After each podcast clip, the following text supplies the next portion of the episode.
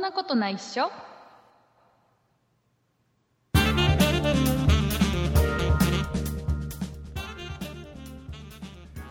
そんなことないっしょ第343回でございますお送りいたしますのは竹内とよ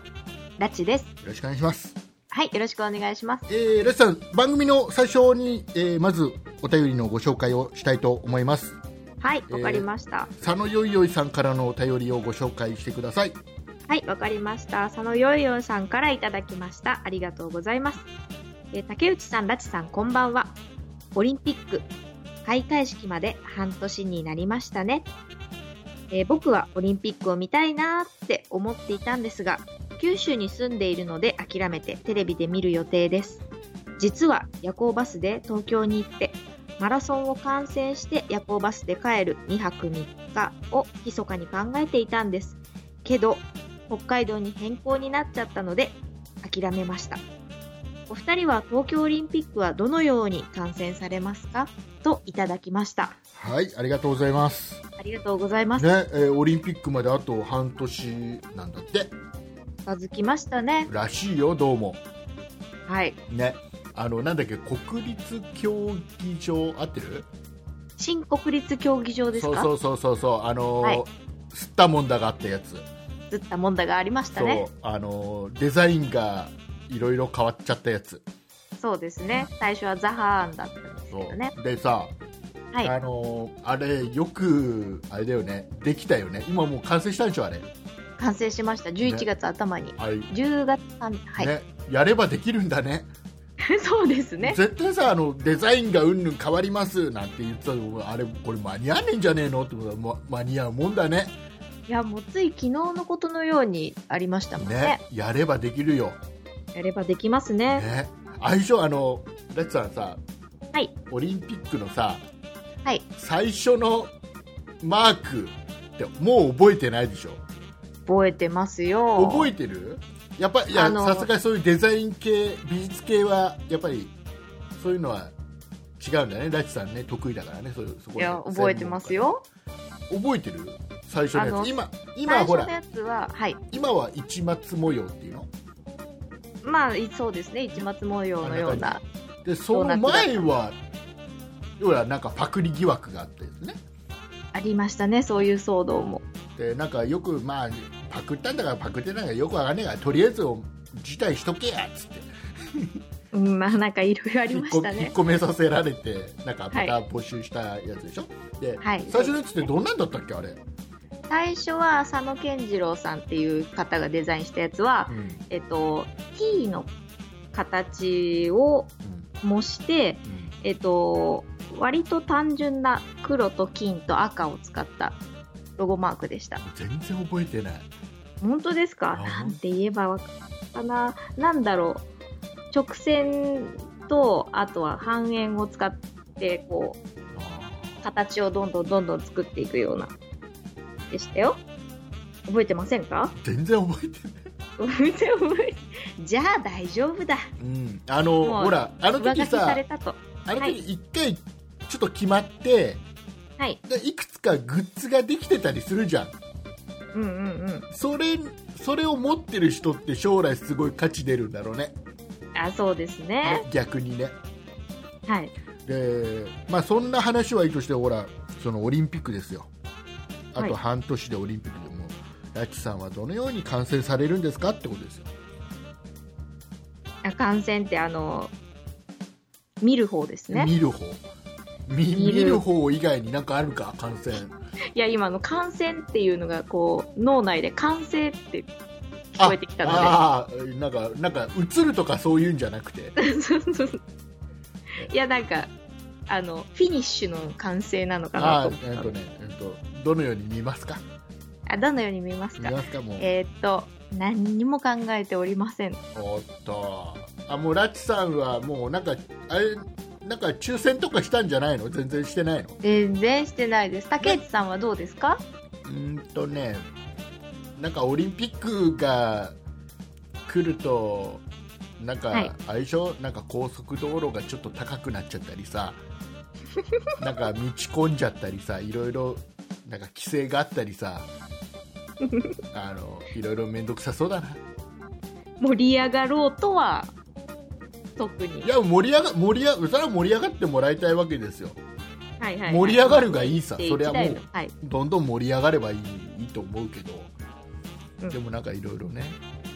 まあね、ふいつもできることができなくなっちゃったりしますからそうね。ちょっとね大丈夫かな要は仕事とかで東京とかもやっぱり行く時もあるからはい。あその時竹内さんは千葉に住んでいますからね。もう面倒くさいなって思って 今から思ってるどうしよっかなその期間みたいなでね、えー、とオリンピックはねはい。正直そんなに興味ないから多分テレビでも見ないかなあら。うん見ない見ない多分テレビでも見ないかなうんでうんも、ううんん。あとはその時の盛り上がりかなああ、の時そうですね。そうその時の盛り上がりでその盛り上がりにちょっと便乗してにわかファンになってうんうん。頑張れーなんつってやる可能性あるけ ど特にねなんかこのスポーツを応援してるんだとかねこの選手が注目してるんだとか一切ないんだよねなんなんだろう僕あんまりスポーツ好きじゃないんだなきっ とラグビーもほとんど見なかやらったなしいとね、難しいとこありいやますでよもね。さほらスポーツって見る楽しみと、ね、そのスポーツを実際にする楽しみってちょっとまた違ったりするじゃないああ、はい。だからまあ見る楽しみを知ればうんうん。うん。面白いんだろうけど、うん、でもラグビーとかもう僕全然見なかったしああ。ラグビーはいまだにルールがいまいち理解できてない、いや、ラグビーのルール、なかなか難しいですよね。ね、なんでなんで前の前の人にパスしちゃいけないこうやって投げちゃいけないあ、後ろに投げなくちゃいけないんですよねね、ラグビーっていうのねは。えだからあの後ろ向いて投げるとかダメなのダメな のよくわかんないボロバレじゃないですか。いや言うこと今から投げるよーとっとて言っいてうことで、ということでございまして、ね、はいえー佐野よいよいさんありがとうございます。もうこれだけ我々はありねがとうございますオリンピックに注目してますんでね、はい。ね、えーよかったんじゃないかなと思いますんでね。はい。一緒にねオリンピック盛り上げていきましょうね。えーはいとうことでえー あれはい、えー盛り上がってる感じだったか今な。週はでい。すね、えーなんだかんだと言いまして、えーたくさん、えーお便りをいただきましたので、えー今週お便りいただいたリスナーさんのお名前の方をラチさんの方からご紹介していただければなとこのように思う次第でございますはい、わかりました。ご紹介させていただきます。今週メールをいただいた方は、えー、三福さん、にゃっちさん、札幌マーシーさん、てつっぴドゥさん、トニカルさん、クラブヒコさん、佐野よいよいさん、花丸二重丸さん、以上の方々です。ありがとうございますありがとうございます。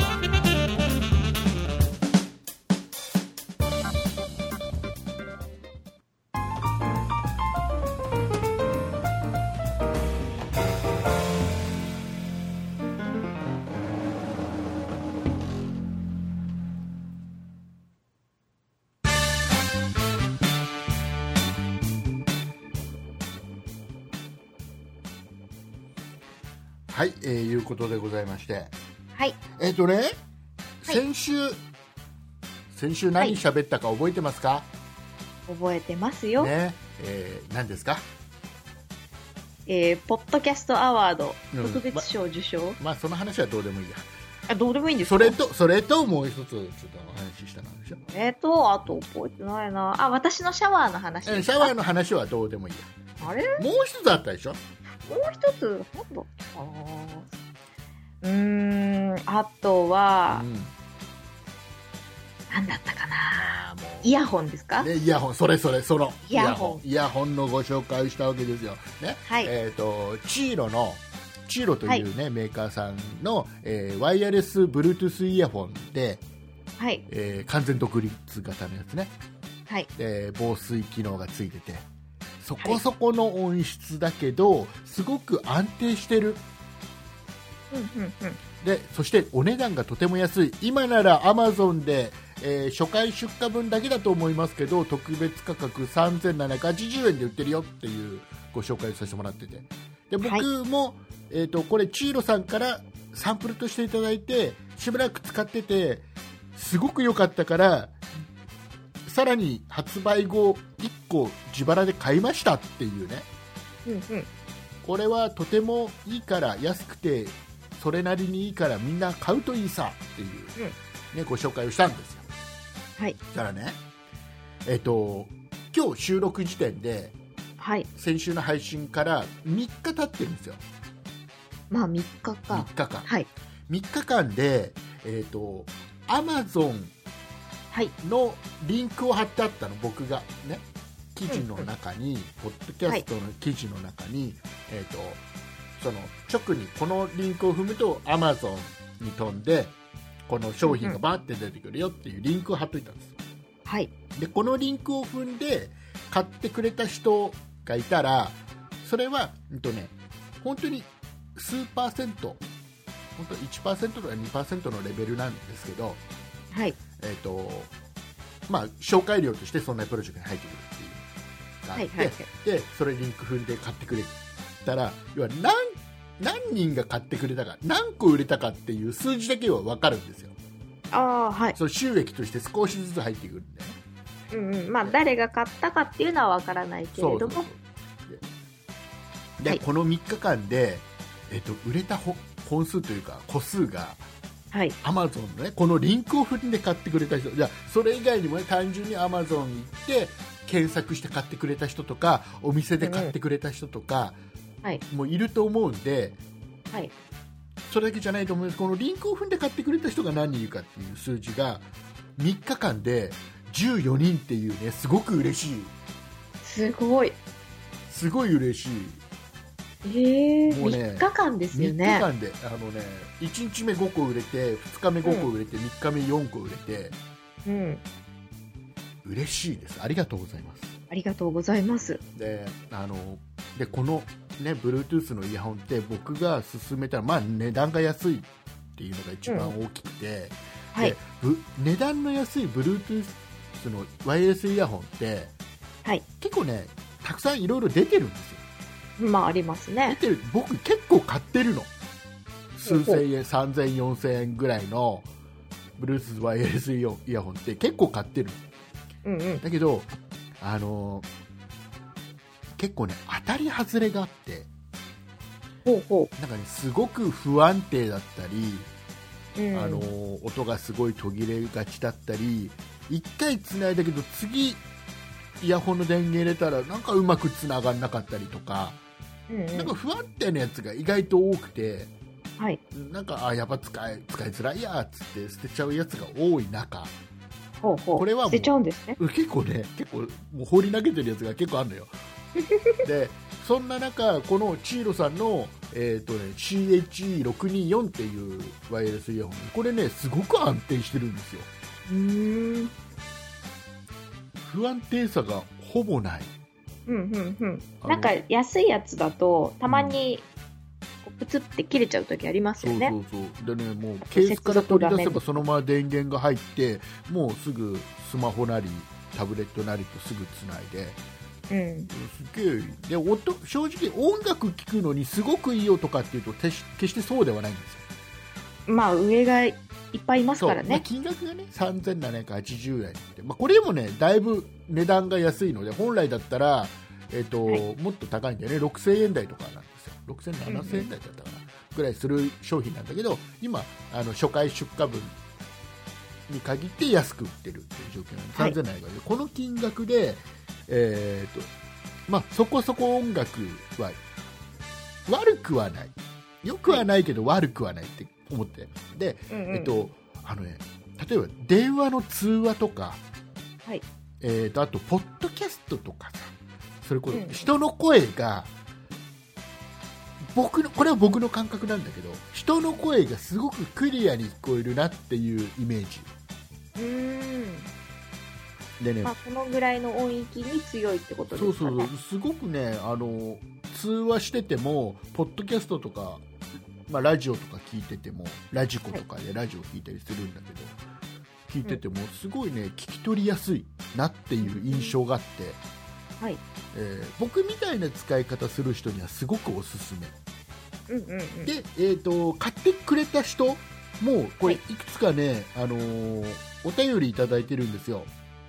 はいはいで。せっかくなのでちょっとね、あのーご紹介したいんですけど、はい。えーじゃあ一つ目三福さん三福さんですかからのお便りをちょっとご紹介いただいていいですかはい、わかりました。えー三福さんからいただきました。ありがとうございます。えーこんばんは、竹内さん、ラチさん。第342回で紹介していたえーイヤホンを買ってしまいました。すでに同じようなものは持っていたのですが、竹内さんのプレゼンにの載せられ、ついついそんなプロジェクトのサイトからポチッとしてしまいました。今まで使っていたものよりも音も良く、充電ケースも扱いやすくて気に入っています。この番組を聞き始めてから4年くらいになりますが、ずっと聞いているうちに、竹内さんのこういった商品に対する評価はとても信頼できると思ったので、欲しいと思ったもののレビューとしてもとても役に立ちました。過去 Amazon のレビューには信頼性にばらつきがありすぎて判断するのが難しいので、えっ、と、新型肺炎やインフルエンザが流行っていますが、お体にお気をつけて配信を続けてくださると幸いですといただきました。はいありがとうございますありがとうございます。えーじゃあ続いて、えーはいもう一つ、えー、と花丸二重丸さんのお便りをご紹介していただいていいですかはい、わかりました。はい花丸二重丸さんからいただきました。ありがとうございます。えー竹内さん、ラチさん、はじめまして。いつも朝の家事をやる気にさせてくれる楽しい番組ありがとうございます。前回のワイヤレスイヤホン、すぐに購入してしまいました。朝スマホを充電したい。でも、ポッドキャストも聞きたい。何か良いものがないかと思っていたので、迷わず即買いです。使い心地も良く、防水、動いていても落ちない。つけるだけでつながり、しまうだけで充電、最高です。ただ一つ、竹内さんが夜聞きながら寝る前に、とおっしゃっていましたが、夜使用すると、暗闇に赤い、あ、すみません。暗闇に青い、点滅する光が意外と目立ちます。何かオフにする方法はあるのでしょうかもしくは竹内さんは何か対策をしていらっしゃるのでしょうか何か得策があれば教えてください。毎週楽しみにしています。これからも応援しています。といただきました。はいありがとうございますありがとうございます。えーっとね嬉しいねそうです嬉ね。しいねなんかね、はいあのね正直ね正直ね1個売れてじゃあそんなプロジェクトに入ってくる紹介料ってアマゾンからの紹介料いくらなのって言ったら正直数十円なんですね1個売れて、うんうん。はい。えーまあ、金額がねほら3780円比較的安いから、はい。えーまあ、数十円のものなんだけど、まあ、それよりもうんうん。なんかね信頼してもらって買ってもらったってことがすごく嬉しくてうんうん。もう書いてありますね。す竹内さんの評価はとても信頼できるって。すっごいね舞い上がってます だから10少なくとも最低でも14人いるんでしょそうですポッドキね。ャスト聞いて信頼して買ってくださった先方週のが。配信聞いてさはい。買ってくれた人が14人いるんでしょ最低でも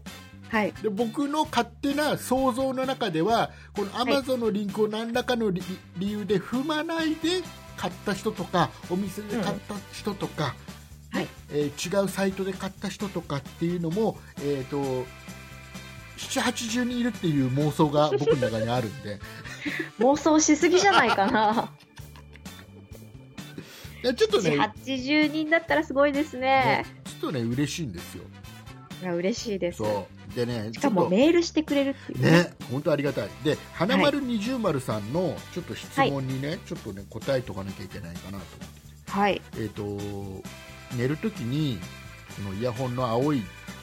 光がねうん点滅する、電源入ってる青い光が点滅してるんですよ私も経験あります、そうこれ。でこれは、えーまずはいオフにする方法多分ないはい。ないです、はい。えーで僕はじゃあどうしてるの夜寝はい、どうるしとてきるんにでねすか声はピカピカもう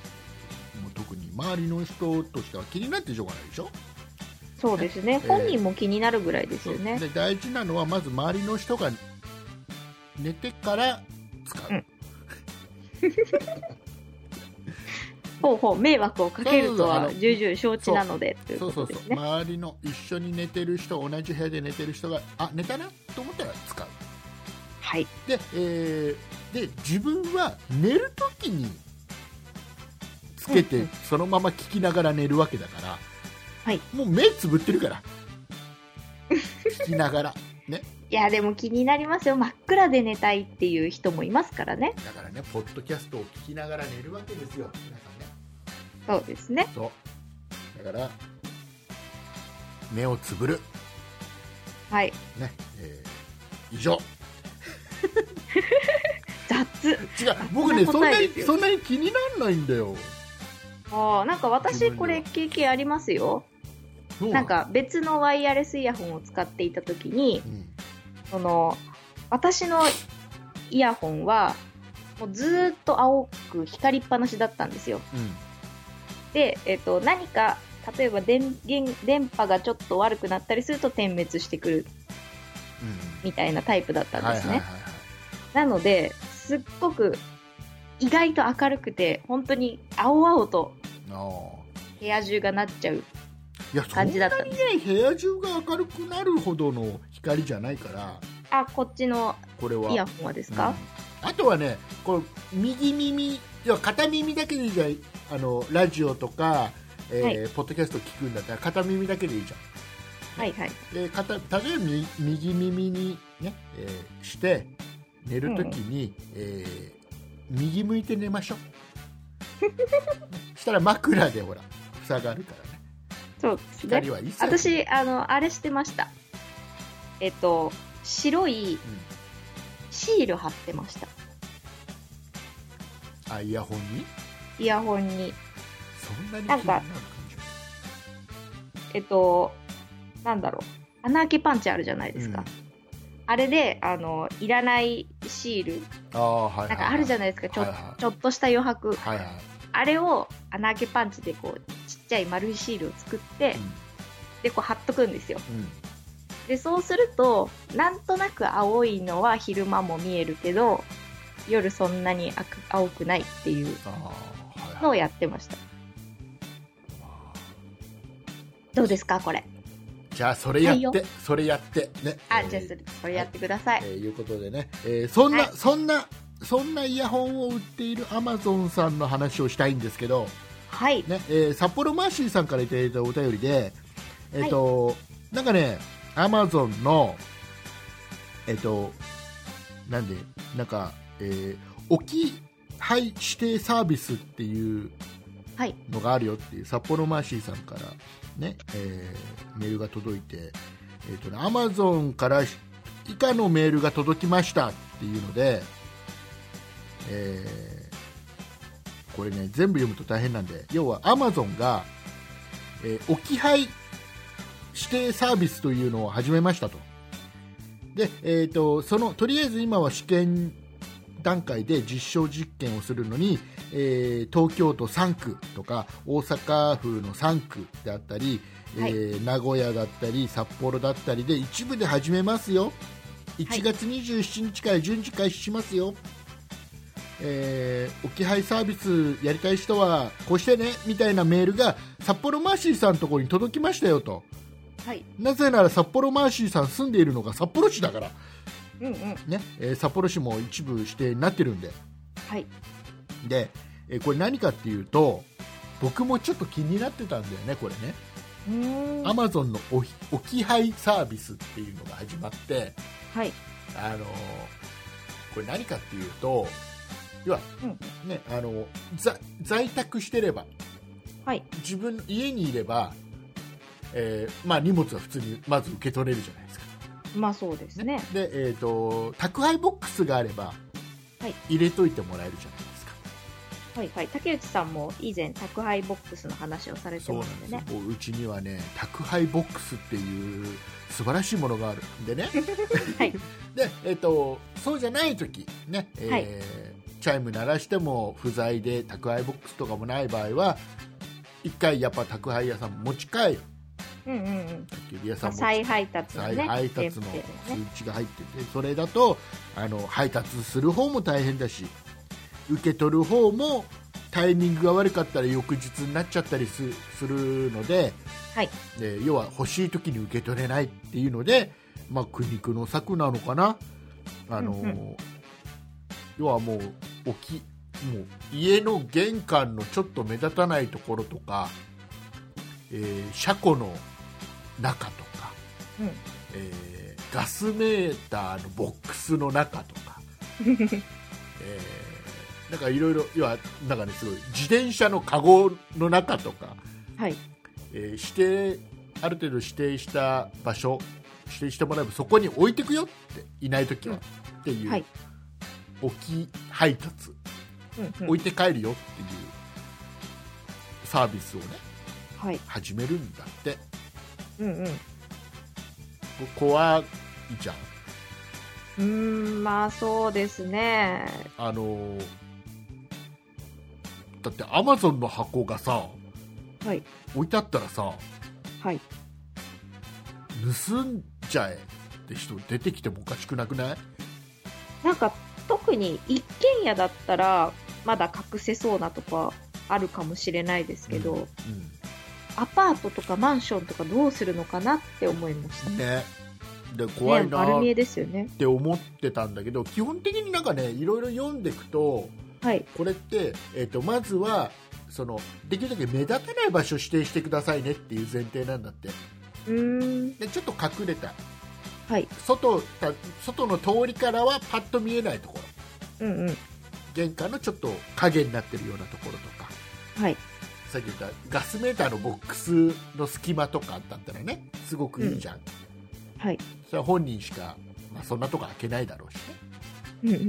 うんいうまずそういうまず大前提なんだって通りからも丸見えなところには基本的にはやめましょう置かないですよっていう前提なんだはいで置いたら宅配の人がそのうん置いたところの写真を撮ってお送ってくれるらしいのねはいだからそれが届いたらあ届いたんだうんうんスマホとかで確認できて写真もついてるから、はいえーあここに置いてくれたんだいうのがまず分かるっはいはいていうのが一つとあとは、えっと、万が一なくなったうん時、要は画像が写真が送られてきて届いているはずなのに帰ったら届いてなかったなかものが置いてなかったっていう時には Amazon の方で保証してくれるえー、返金ないしはもう一回送り直すってことだねえー、だ多分これは写真を撮ってここに置いたって証拠をまず写真で残しておいてうんうんそこにないってことは誰かが盗んだってことだから、うんうんまあ、警察に届けるのと同時にお客さんには迷惑かからないように返金ないしはもう一回商品を送り直すってやるのねうーんそのリスクをアマゾンがある程度背負ってもプラスになるサービスっていうふうに考えてるんだと思うのねおーはいはいはいで当然警察にさ、はいつあのアマゾンが、まあ、通報すればまず疑われるのはその家の受け取りの人でしょうんうんうんまあそうですよねあその本ま当はたそう受け取ったの嘘ついにて受け受け取ったのに嘘つくっていうパターンでしょはいであとは今,、ね、今のこの世の中周りにいくらでも監視カメラってあるから、はいまあ、その辺でもバレちゃうよっていう今のこの環境をうんうん考えてまあこれがありっていうふうに思っ考えたのかなこれってうんどうどうですかこれラチさんだったらこのサービス使うそうですね、まあ、今のところこの対象地域内外なのであんまり人事だなと思って正直考えていたんですけど、うん、大きい配指定サービスまだなんとなく怖いイメージはありますけどねねまあこれねなんかよくあのテレビのさはいあのなんか監視カメラの映像をよく流してるテレビとかあるじゃんああこんな,、はいなんかでなんかアマゾンの箱を盗もうとした犯人がうんうんなんかドジ踏んでこんな痛い目になったみたいなでそれが監視カメラに映っててみたいな映像を見たことあるのね海外のやつをね、へえなんかの番組で。ってことはアマゾン海外ではこういうのをもうすでにやっ当たり前のようにやってるのかなっていうのも思ってて。ああなんかやってるみたいですよ、ねあとあのドローン配達も要するに置き配じゃないですか、まあね、なんかドローンをやろうとしていた時にそういう映像は見たことありますけどねうん、ね、これは、まあ、うちはほら、宅配ボックスがある、ね、はいうんなんかちょっと裕福な家庭だからさ、裕福ですねいいなね、あの家のこの少ないお金を宅配ボックスにだいぶ割合を持ってかれちゃってるんだけど、 まあ、それがあるから、はいまあ、それに入るものに関しては安心なんだけど。ああそっかそれより大きいものってことですかそうそれより大きいものもあるし、これだってさアマゾンで買えるのってさ何十万とかさ、まあ、あります何ね百万とかって下手したらあるじゃんうんうんそういうのもやるのかなどうでしょうね特にあの都内で一人暮らしとかなったら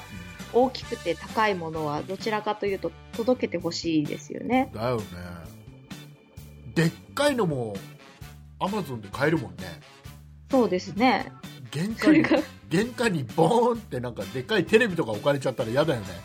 そうですねそれが置き配サービスだったらねえいだやそれをもそれを盗もうっていう覚悟も覚悟ですけどねねもしあったとしたらねまあ僕は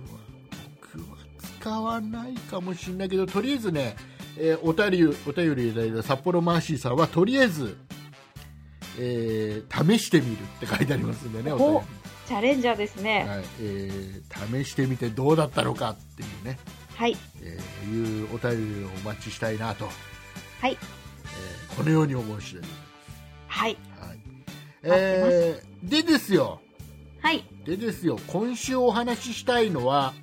なんでしょここからです。うあら今までは前座だったんです か長い前座だなあのね、、落語もびっくりはいいやあのね、今週ちょっと大した話ないんだ。本編がそう、あのさ、さっきさ、ちょっと話した海外の、はいあのー監視カメラとかで、はいあのーなんかいろいろ衝撃映像みたいな、あなんか時々やってますね次々と流すやつあるじゃん。はいでさ、そういうの見てるとさ、思ったのがさ、あのなんでしょ結構何これ大ごとな事故じゃないって思う映像とかって結構多いじゃんうありますねこれちょっとあれでしょこの車に乗ってた人はただごとでは済んでないでしょってうんうん、うん、思うようなすごい映像が最近、まあ、ネタがだんだんなくなってきたらどんどんそういうのが多くなってきてる気がするの、うんうんうでんだけどもうどう考えてもこれ無事じゃないよねっていう映像が流れた直後でも、はい必ずさ、あのーなんかアナウンサーさんかなんかがさ、はいなんか奇跡的に無事だったらって必ず言うんだよねはあ、はあはあ、この車に乗ってた人は奇跡的奇跡的に無事でした必ず入れるわざわざ入れるんだよ無事じゃなきゃ配信されないですかねらでね絶、対無事じゃないんだよ映像見てる とそうまあ、何何かしら軽症か重症か何かはあるかもしれないですあの絶対あの確認せずにとりあえず無事だったって言っときゃいいだろうって絶対僕はあの衝撃映像の奇跡的に無事だったってことは信じてないっていうもうこれとこれとあの洗剤の CM のこんなに真っ白っていうのは信じてないからこんなに真っ白の真っ白にならない感がすごいですからねあのーどうやって選択したのっていうのがありますよね最近さあのなんかいちょっとイラっとくるのがさ、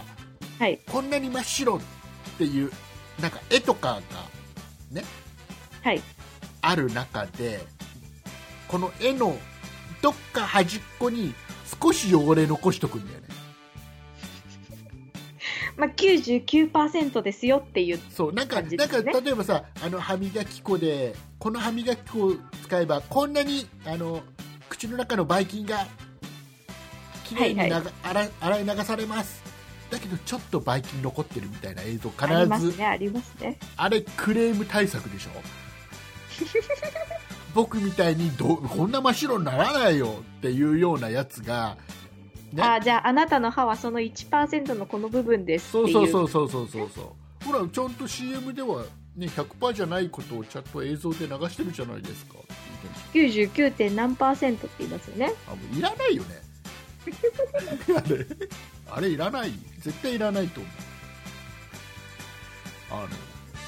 そう、うん、まあでも、逆に、なんだろうな、100%ってなったらちょっと、今の時代だったら、ダメなのかねだってさうんだってさ、うんそねうねあのこんなに真っ白ってすごい真っ白な映像がさはい。その商品のその前のレベルの商品の時の CM でも同じぐらい真っ白な映像が流れてんだよ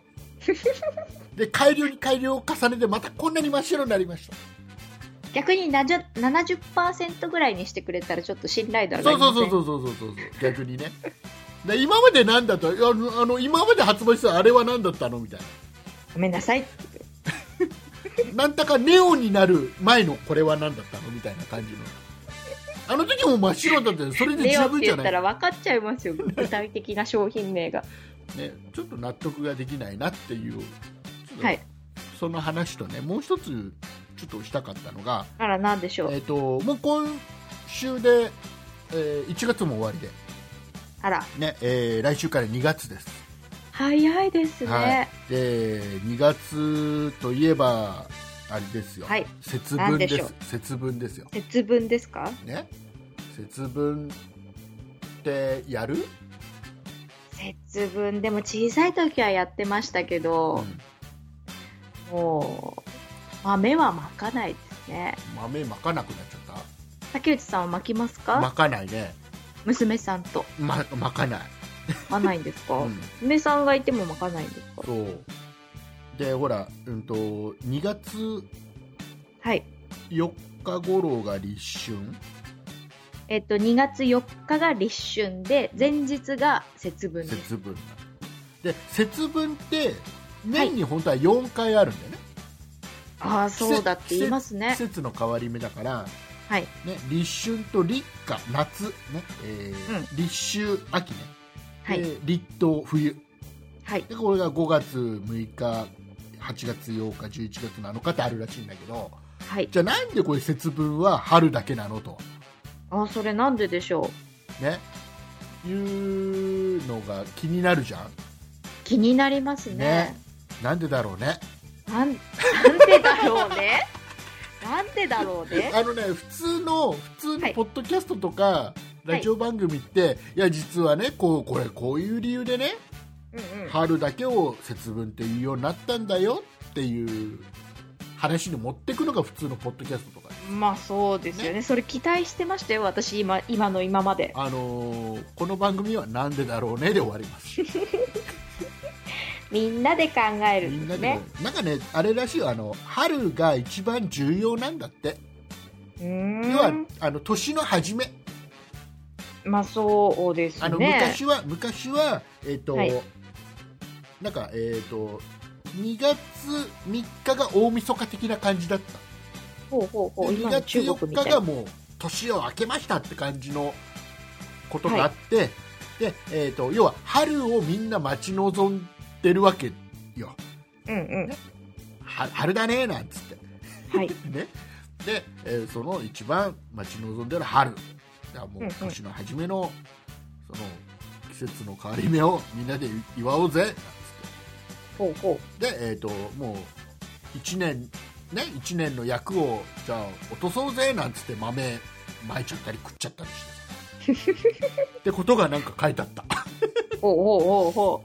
じゃあちゃんと悩みにお答えしたじゃないですそうか。そういうことらしいよそれがリでねーダでー。もほはい、ら僕ほら千葉県に住んでるわけですよ千葉県ですね。えー、とある人に言われたように千葉県では落花生巻くのなんつ って特産だからピーナッツが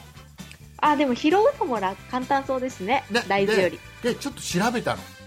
は大い。豆じゃなくて、まあ、当然僕は大豆を巻くんだけどね大豆まくん、あ、小まかさないいって言ってたじ小ゃなさいい頃はやってたほうほうほう。で今大は豆だやらないけど。大豆だったんだよ、ねはい。あの要はあの、ね、あの普通のその節分用の豆を買って鬼の紙でできたお面をもらって鬼の髪お紙でできた鬼の仮面をもらえるでしょはいはいはい。ねなんか豆買うとくっついてくるでしょ鬼の髪で できた。そう鬼の紙ってなん だよ紙竹で内でさんがいたんでしょ紙でできた鬼の面、鬼の髪。はい。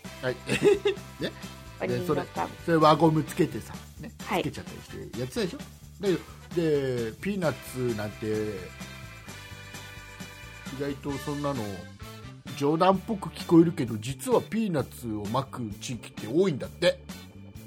えー、それは千葉県に限らずです千か葉県は入ってない千逆葉に県は入ってないんですね。なんか調べたら千葉県は入ってない北海道とか東北とか、うんうんうん。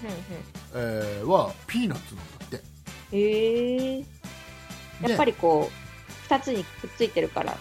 拾うのが簡単なんですあかね。の結局殻がついた状態で巻いてはい。でひその巻いたやつを拾って殻を割って食べるリンゴ追い払った豆でそうそう食べるんですね。そうそうでほらあのー千葉県はもう普通だし さ、ね、節分の時やる普通に豆まきやって普通にやるのねでほら関西のとかだとさはい。あの恵方巻き恵方巻きありましたね。結構はい当たり前だったりするわけでしょ、でも今なんかコンビニのおかげで全国区になっちゃったみたいですね恵方巻きああ、う、そうですね。えーだから関東の人はわけも分かるずなんか知んないけど海苔巻き食うんだろうっつって普通に食っちゃったりするでしょ学生の時食べてましたよ。でほらラチさんが住んでる、はいこの静岡はまた特別なわけですよ節分の時は特別な風習があると聞いている、あら、何ですかえー何ですか何で すか何とかあるのかとな特別な風習あるでしょ何かあるのかななんかちょっとなんか静岡ありそうじゃんなん かなんかちょっと教えてそういうので盛り上がろうよとりあえず人盛り上がまだねこの番組今週始まっスタートしてからここまはでい大きな盛り上がりがないから、大きな盛り上がりありましたよ、きっ。ことこでここで実は静岡ではこんな風習があるんだっていう話を聞くことで盛り上がろうっていう今週のそんなことなんで豆しょう巻き静岡であるんですかねいや全然全然思い当たらないですけどんかんか今今作って作って今作る今作る今作ればえいいーっとそうですね豆豆豆豆を粉々にするときな粉になるじゃないですかなるはいなるなる、うんきな粉を巻くああそうなんだ静岡ってそうなんだ、そうそうそうきな粉巻くんですよへー内中内中外中へえねえー大変だねなんかあのあの大変なんたですよ畳の部屋とかに巻いたら後が大変そうだねあでもちょっと掃除してきれいになるんですよあそうなんあそうなんちょっとそうアいうクのが取れてねああねそうそうそう一石二鳥だっそうそうだ大掃除になる厄払いですからねあーそうなんだねきな粉巻くねあのきな粉を巻いたらあの庭もねなんかいい感じの肥料になってさあ、えー、いうことでね、えーラチさんの大嘘はこの辺にしま したよ、えー僕はそんな話をしたいわけじゃない今週はねあれ私の今のこう一番のピークだったんじゃないんですか違う違う節分節分の話をしたいわけじゃないんです僕は僕あはれ節分の話ではなくて本編はいつだもうねみんなが子供の頃から実はちょっと思っていたであろう、はいだけどみんな口にはしてなかった今までのこの皆さんの心の片隅にあった思いをここで僕が代表してみんなに言おうっていう、なんでしょう、えどー実は鬼は弱いんじゃないか説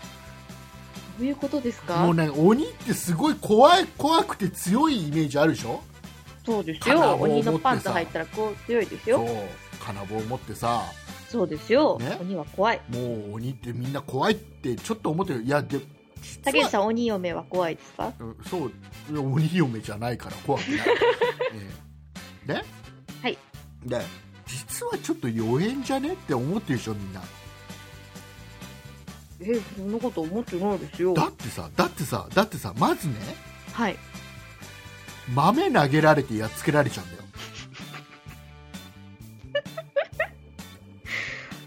ほうほうほうほうほう。続きはどう、次が何ですかね、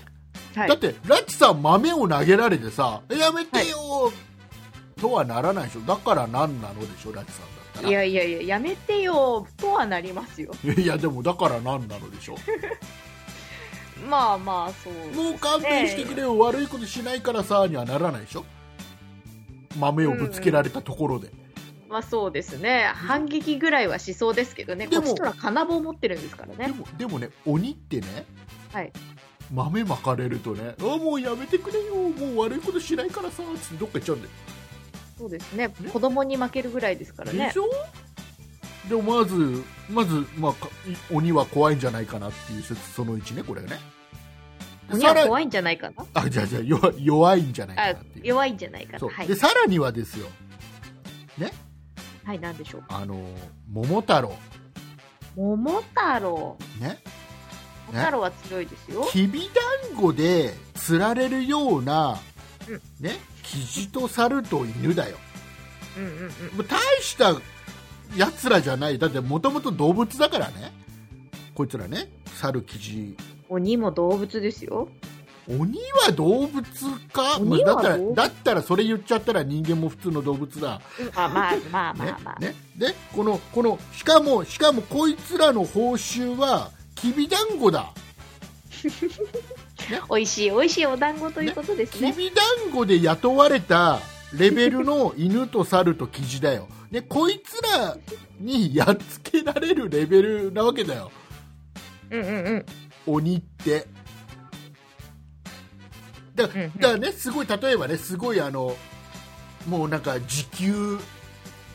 何万円とか何十万円払って時さ、ね、給何万円はすごいですね。そう払ってだよねはい。あのーもうここの人にかかればもうちょっと腕っぷしは誰にも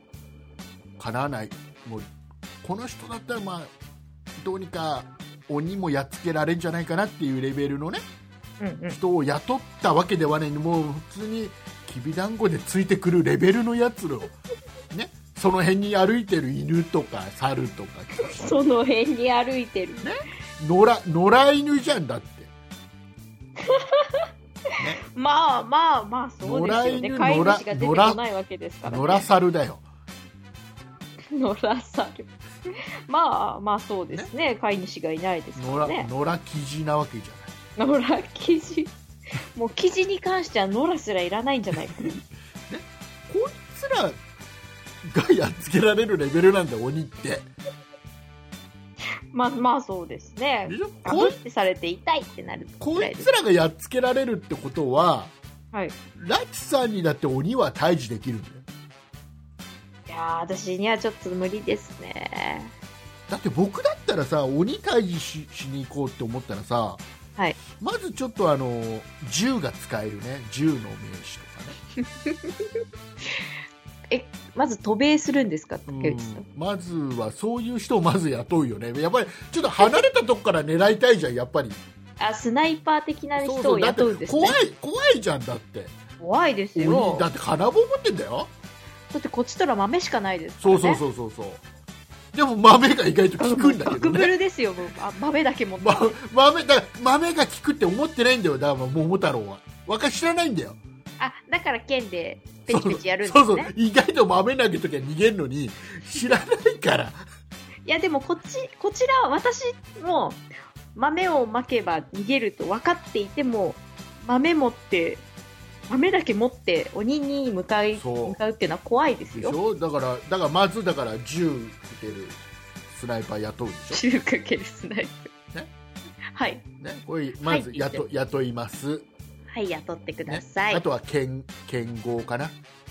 剣豪も雇うんです雇いね。ますもうだから 毎もう年雇うんですもね。うもうだあれだよもうだからもう時給高いよいやー、リッチじゃないとな。報酬宅配ボックス買えるぐらいリッそうチじゃない報とな。酬は相当払わないとこういう人たちは雇えないわけそうですそよ。のレベルで行くでしょでなんだったらもう自分最後じゃん、まあそうですね。ね、こいつらうまくやってくれりゃもういいあ鬼やっつけたなみたいな感じで、うんうん。まあ、最後まあ最後まで見ててねまあダメだったら逃げりゃいいやぐらいな感じでいるじゃん自分はさうんうん。だけど桃太郎連れてったのはだってもうきびだんごで雇えるレベルのうんうん。鬼鬼じゃねえよもう犬と猿とキジだから大した強さじゃないんだよ鬼はそれでやっつけられちゃったんだかうんうん。らねそうですね。だか鬼より、鬼ババの方が怖そうですらね。そうそうそうそうだから間違ってるんだってだからさっきねラチさんが言った鬼嫁とか鬼ババアとかっていうすごいなんか鬼ババアとは言ってないです。なんかこ鬼ババアとは言って怖ないいです。怖い人のなんか名前にその鬼ってつけることはは間違ってるからうんうんうん比較的弱い人に対してのこの名前の付けが鬼だかうんうんうんらね豆ぐらいですげえ逃げちゃうレベルの弱い、静岡に至ったらきなこで逃げますからね。そういうことだよその嘘はまだつくの か竹内さんのスナイパーが消えるまで私はきなこと言い続けますよ。ね、えーいうことでねもう鬼は弱いっていう結論にしたいんですけどどうですかうん。いやー。それでも怖いですけどね、あいやもうのね、対面で見いたやら。もうね鬼は意外と弱いって多分見た目本当ですか見た目に騙されてるだけで見た目はめちゃめちゃ怖いですよ。ねでもでもでも意外とだからあれが見慣れたらそうでもないかもし れない可愛いとこもあるかと。かそうそうそうそうな。じゃあそうそこ、可愛くなるまで付き合わないといけないですね。はい、えーいうことでねはい。そう時間時間経ったかな行きました。 その穴埋めみたいに言わないでくなだださっいよて。さだってさとりあえずさあの喋ることが今週なかったからさとりあえず鬼は弱いでちょっとどうにかしようかなと思ったんだけどさちょっとどうにもなんねえなと思って途中無理無理無理無理ですえーいうことでエンディングに行きたいと思いますはい。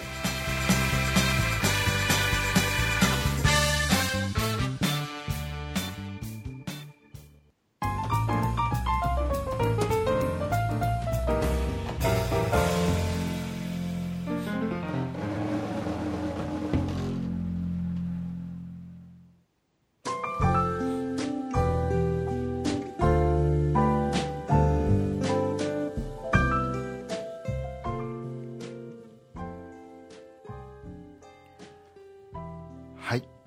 はい。えー番組の途中はい。私竹内が何度か鼻をすすった音が入ってたかと思いますけ ども、えー今は冬です寒いですね。寒い部屋で収録しても暖房を入れてませんはい。仕方がないです千葉県はかなり寒いですか今日はねそうでもない今日収録が、今日何日えっ、と1月日はの25日土曜日ですはい。はいとあの、日付がまたいで25日ですね。収録始めたのは25だったの24だったの24ですね。 24日に収録始めたのは25日になっちゃったねもうねもう2日かけて我々収録してますね。もう今日早く寝なきゃいけないんだよあら、何かあるんですもうか今日はもう早く起きてえーいちご狩りに行くんでねあら、そういう時期ですかも。うねいちごをどんどん買っていこうかなと思ってぜひ、いいイチゴをそうどんどん逃がげられずに。 狩らないといけないじゃんじゃあいちご狩りってさ、はい。あのあれ嫌じゃないあのいちご狩りってなんかさ地べたにうん地べたになってるいちごってちょっと嫌じゃない、あ、ちょっと地面にくっついちゃってるようそうなそうそうこそとうですじゃかなくてちょっと高いところにうんうん。なんかできてていちごぶら下がってますみたいなところあるじゃんあー、ありますああね。いうところの方がなんかいいよね取なりやんすいとなく、はい。そう虫もそんなについてないようなうんうんうん。気があするとなんか太陽もちゃんと全体的にね当たってそうな。ねなんかちょっ感じとちょっと田舎の方のいちご狩り行くとねちょっとねなんかもう本当にあの農家のおばちゃんが丹精込めて育てたいちごですみたいなねうんうんちょっと地べたにえ千葉県は地べたなんですか地べたいちごなんいですやもかういろいろいろいろだよ場所によってだからうんだからそういうのもあるじゃんでそれはほらそれがむしろ農自家に然はないからな。ないの本当に農家に地べたいちごはないですよ。地べだってそれが普通なんだよしてた まあ、そまあそうですけどね。それが普通なんだからねでそれそそそうそうううですね。そうでそれをいちご狩り行くでしょ明はい日ね、い、ちご狩り行ってでその後ね美味しい牛乳と美味しい卵を買ってきてあら、うちのなんでしむょすうちの娘とねプリン作ろうぜなんつってあら、約束してるほうほうほう。いちごプリンですかいちごプリンじゃない普通のプリン焼きプリンプリンを作るんですね。プリンを作る焼きププリンリンアラモードを作るじゃんあですじゃあかプリンを作るので、いちごと関連しないじゃないですしか。ないだもんだってもう約束してんだもん娘といちご狩りとプリン作るって約束こしれてとるこれとは別問題なんです昔ね。さ昔さオーブンを買った直後にねはい。初めてねこのオーブンを使いたいなっつって焼きプリンの作り方がそのオーブンのさ説明書に載ってたから「おいあー俺,、はい俺これを作るぜ」っつって嫁さんに言ってさ、で作ったのさ、はい。今今美味しいプリン食えしてっから待ってろよなっつって作ってさ出来上がった俺出来上がったから食えっつってはい。 で最初僕ちょっと味見したらさ、うんすっげえ甘いなんか卵焼きができてて さ完全に分量間違えてんだよ卵を多分ね3つぐらいでいいとこ10個ぐらい使っちゃってんだよね卵が固まる、固まるか固まらないがぐらいのが茶碗蒸しで、うんもうちょっと硬いのがプリンで、でもっと硬いのが卵焼きって考えるそうと。すっごい甘い卵焼きができたお疲れ様です。だかそらねれはそれで美味しいんじゃないで すかうん美味しくない美味しくないんです かおいそれもすっげえ大量でっかい容器で作ってたけど食うのが大変で さまあそういう失敗がね過去にありますからねもう今回は美味しく食べ作れます一回その後作ったら2回ぐらい作ってるうーん。私、あの、茶碗蒸しはたまに作りますよ。お茶碗蒸しがあれじゃん上手に作れるっていうのはすごくいいいいと思うよなんかあの実家に蒸し器があって、うんそれを借りて作ってた時があったんですけど実家を実家を無視してどうしたって、実家を無視して 実家を無視して茶碗蒸しを作ったのかう、なんそうやって言ったよね今ね、茶碗実家の茶碗蒸し器をうん、借りて、うんあの一時期借りてねあの蒸し物をやったりとかしてた時があれ茶碗蒸し茶碗蒸しは意外と難しいんだよいや意外と簡単ですよさすがもうなんかあれだねちょっと料理のできる女性アピールをほらほらほらほらこういうとこでしておかないと ねこういうとこでなんかほらなんかさちょっと下手な作り方しちゃったらちょっと緩すぎちゃったりさ硬すぎちゃったりすが立っちゃったりさうんうんうん意外と難しいでしょ、うーん、まあでも、いや、私、今、料理できるアピールしたいので、うん、失敗しないし、私失敗しないですから。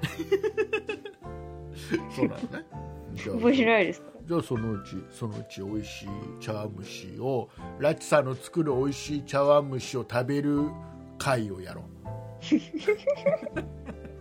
静岡まで来てくれ違るうんです違かう違う違うそこはだから東京都内でやってもらう開催してもらういやいやいやいや、人が集まらない静岡では人が集まらない静岡なんだと思ってるんですかなんか静岡はなんかあのあれでしょお茶が美味しいところでしょお茶は美味しいですよなんかお茶が美味しいところお茶がお茶は美味しいですよあとはなんだあとはお茶が美味しいとこあとお茶も美味しいですよろあとなんか爽やか爽やか爽やかは爽い美味しいですよ爽やかっていうねそうあれ何あれは何屋さんハンバーグ屋さんでハすンバステーグ屋さんーキハンバーグ屋さんですねが美味しい美味しいですよ皆さんぜひそうちっちゃい子はおもちゃがもらえおもちゃもらえますねる、ね爽やか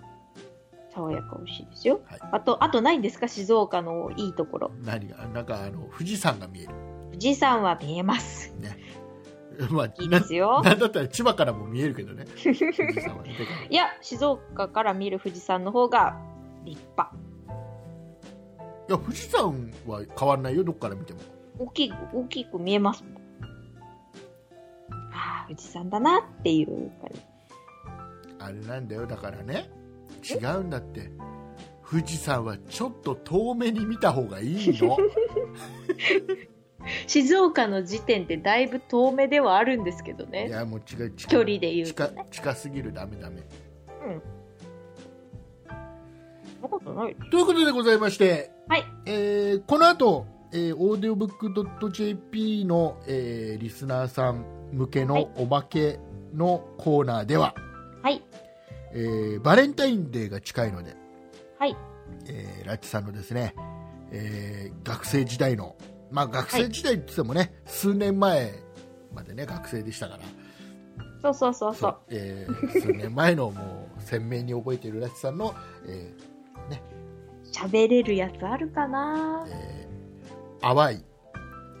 淡いかなどん などんなだから俺毎年毎年バレンタインデーはねやっぱり女子ははいいろんな作戦を練ったり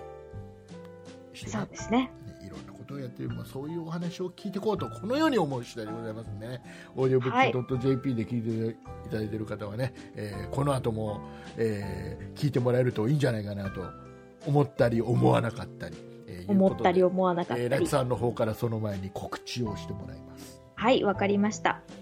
えーそんなことないっしょでは、皆さんからのご意見、ご感想など、メールをお待ちしております。